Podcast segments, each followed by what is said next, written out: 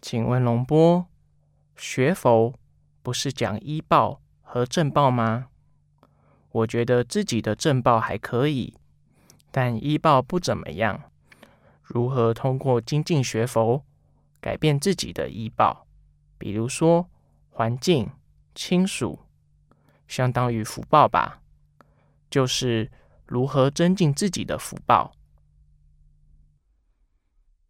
这是完全可以做到的，而且也是我们应该做的。随着我们正念的不断增进，我们内心就会越来越清净。我们叫自净其意。这时，我们内在的善法，不管是平等、慈悲，还是智慧。在跟我们周遭的人相处的时候，对方能体会到我们性情跟以前不一样了。或许我们以前是容易着急、容易起情绪，而现在我们内心很柔和，天大的事情都不会让我们的内心发生改变，而且。我们处理事情的时候，比以前更加圆融、有智慧，这样会让以前对我们不认同的人升起认同感；以前对我们不尊重的人，会对我们升起真正的尊重。所以，改变从我们自身开始。当我们自身发生改变的时候，对方是可以感受得到的。当我们生命品质得以提升的时候，那可以起到一个感化对方的作用。这时，我们会有清净的身口意善业去影响他。这会让周遭的人际关系朝着一个亲近、和谐的方向发展。因此，要改变，从我们内在开始。那在自己生活比较顺的时候，是不是感觉就不好呀？可能这是个不精进的原因。那这时是该怎么办呢？很多人在生命比较顺的时候，身体比较健康的时候，财富比较充足的时候，在一个比较幸福的环境的时候，很多人都会放逸在那个享乐当中，没有去为我们的将来做准备。实际上，这些都是短暂的。也是无常的。很多人都是在问题产生时才会想到去解决，而不是在问题未产生之前做好准备。我们要知道，生命是无常的，而且非常短暂。我们很快就会老。每个人都免不了死亡。在顺的时候，我们能够保持很舒服的状态，没有烦恼升起。那我们能保证我们在福报享尽的时候，在面对没有福报的情形下，在面对无常到来的时候。还是那种心理状态吗？所以，我们要在所有问题到来之前做好准备。听说在另外的星球上也有佛。我们所有的问题在这里都只是针对自己修行的经验。如果谈到其他问题的话，那永远都谈不完。所以现在要把觉知放到自己的身体上来，应该是说，你现在有没有觉察到自己的身体？不要在思维里面去做了。现在你要回到这个世界来，回到你的身心世界来。从头脑的那些世界回到当下我们这个身体里来。听说禅修到达一定的阶段，他会看到自己的心，看到自己的念头，是不是？当我们到了一定功力的时候，我们看到的世界就不一样了。从科学的角度讲，我们人类生活在四维空间，是不是？修炼到了一定的时候，一定的高度，我们就可以看到五维、六维或更高维度的空间。佛教和科学是研究不同的方向，一个是往外的探索，一个是往内的。我们研究的是心，也就是我们怎么样。解除烦恼，战胜我们的无名，而科学那是另外一回事，那是西方的，所以不能把这两者混为一谈。我们现在谈论的是看清楚我们内在的贪嗔痴。而不是研究外在的物质层面。下面是科学，上面是佛法。佛法是超越科学的。科技在发展，科学家懂得的东西再多，也不能解决内在的烦恼。我们现在有了高科技。我们学了很多科学知识、文化，乃至于我们拥有了很多的科技产品，但这些东西并不能够解决我们内在的苦。所以我们要清楚，现在谈论的是苦，以及我们内在灭苦的需求，而不是去研究分子、电子以及其他。维次的世界，在泰国有一位研究佛法的圣僧，他写了一本书。这本书是关于佛教与科学之间的一些关联比较。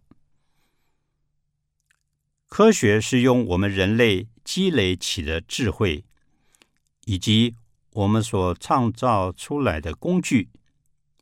以及我们所领悟到的一些原理、方法，然后去探究这个世界。它是个向外的指向，它会把这个世界外形的部分进行更深刻、更全面的了解，这是很必要的。我们现在人类科技的发展也。依据于此，对我们也是很有帮助的。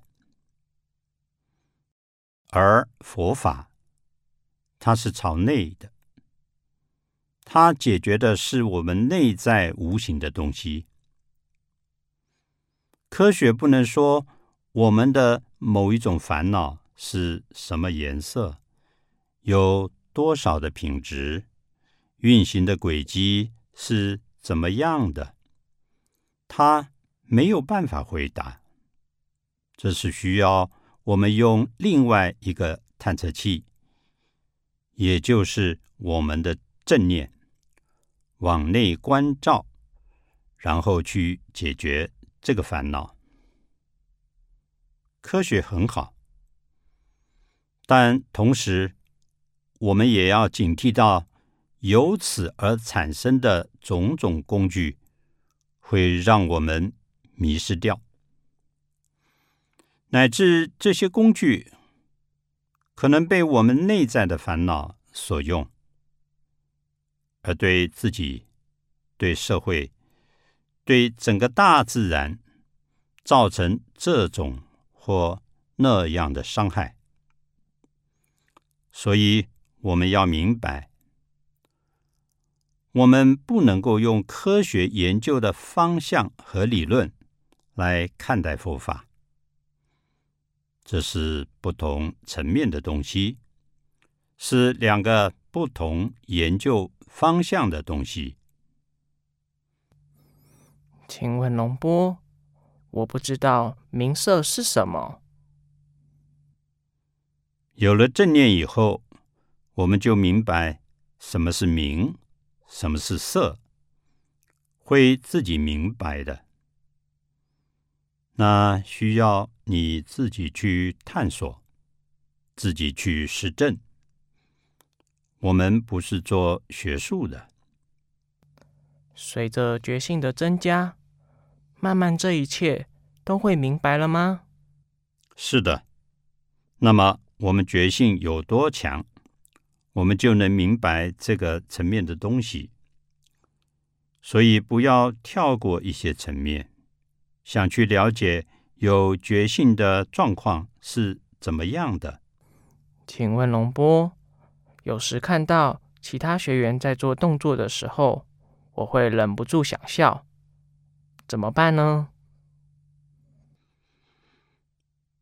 那种感觉产生时，允许它产生，只是我们不会像平常那样掉进去。我们还是在自己手部动作上面，让它自然的发生，自然的消失。我们不要掉到里面去就可以了。请问龙波，我以前一天抽两包烟。到这来后，一根也没有抽，也没有想要抽。以前戒烟几次也没有成功。学过洞洞禅后，觉得以前是一心一用，现在觉得我都可以一心三用了。我可以感知我在做动作，还能感知我在做另外一件事，或者在观察另外的东西。我也不知道。这样的状态对不对？感觉思维开阔了，能接纳的事情人也多了。随着正念的增强，我们会发现曾经不良的嗜好会减弱乃至消失，这是个自然发生的情形，包括戒烟、戒酒等。其他不良嗜好在正念增强的情况下断掉，这是我们的受益。同样，随着正念的增强，我们内在的干扰也会越来越少，我们的能力就加强，心就能更多的放在我们当下做的事情上。而不被妄念所分散、所消耗能量，这是很好的。请问龙波，晚上做梦是怎么回事呢？梦是一个自然的情形，是我们心本有的一个功能，它是自然的。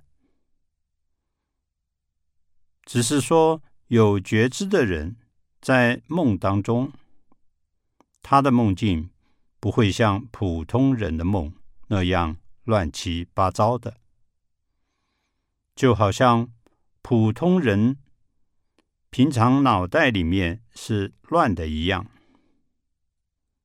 有些梦，它是有寓意的，是我们心本有的一个功能。他有时是在做一些调整，有这样子的功能。我们有觉知、有正念的时候，在梦里会清清楚楚的知道这是梦，我在做梦。对梦当中的那些境界，他也不会感到诧异，他也是很平等的。有时候我们会进得更深一点，那是个无梦的状态。我怎么样才知道自己是在进步了呢？是时时刻刻都知道自己在做什么，或者妄念减少了，这样就可以确定自己在进步了吗？佛陀在巴利文的经典里有讲到，觉者是自证自知的。我们自己处在一个什么样的状态，我们自己内在是知道的。我们的觉知稳不稳定，会不会被打断，以及我们对内在情绪的调伏。这些自己都是知道的。以前我们可能会很容易被动摇，随着正念的不断增强，我们更容易察觉到这些烦恼。我们不会再受这些烦恼的支配，也不会再产生那种负面的情绪。而这一切，我们自己是知道的，同时别人也能够感受到。听闻龙波休学回去后的一段时间，特别的兴奋，好像能量很充足。但随着期待性减少，在家里的练习也就懈怠了。我原本觉得顺其自然。在生活当中运用就可以了，但是这样效果并不是很好，而且现在比以前更喜欢吃零食，特别是甜食。这个跟动中禅有关系吗？我们手部动作的练习很重要，因为这样回圈的动作可以帮助我们把正念。觉知培养到一个绵密的状态。我们有时认为自己是连续的，实际上中间会有些断的地方。只有不断的用功，这样我们才会更容易的任运到我们日常生活当中。如果我们喜欢吃甜的食物，这是可以的，只是在吃的时候，我们要保持觉知，对这个心念进行关照。我们是开放的，不用去拒绝它。但是在这个过程当中，我们要保持觉察，我们要观察到自己是因为。某一种需要而吃，还是被某一种味道所驱使，或者是其他原因，在吃的当下，我们要清清楚楚。当保持觉察时，答案自然从我们心里升起。龙婆建议吃的这个量。是平常所吃的量的一半。在泰国有很多的甜食，医生对甜食爱好者说，当身体有其他的病变时，会对甜食产生一种过分的需求，所以我们要警惕这个部分。还有另一部分。是属于心理方面的需求。不论怎么样，甜食对我们身体而言，并不是种太好的食物。关键是这个过程当中，我们要保持觉察，去看自己的心念。当然，有的情况是我们的身体缺乏一些能量，或者血液里糖分比较少时。会产生甜食的需求。现在的食品常添加这种味道或那种味道，让我们对这些味道产生特殊的需求。有时候我们吃的时候，更多是偏向于对这些味道的选择，而不是对它。营养本身的需求，一般小孩容易对甜食产生需求感，而成年人，尤其是老年人，特别要警惕。一旦突然爱吃甜食的话，可能是身体有其他的病变。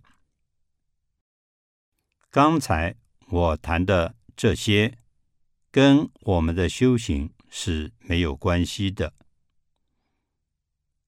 我们还是在吃的时候保持觉知，做到饮食质量。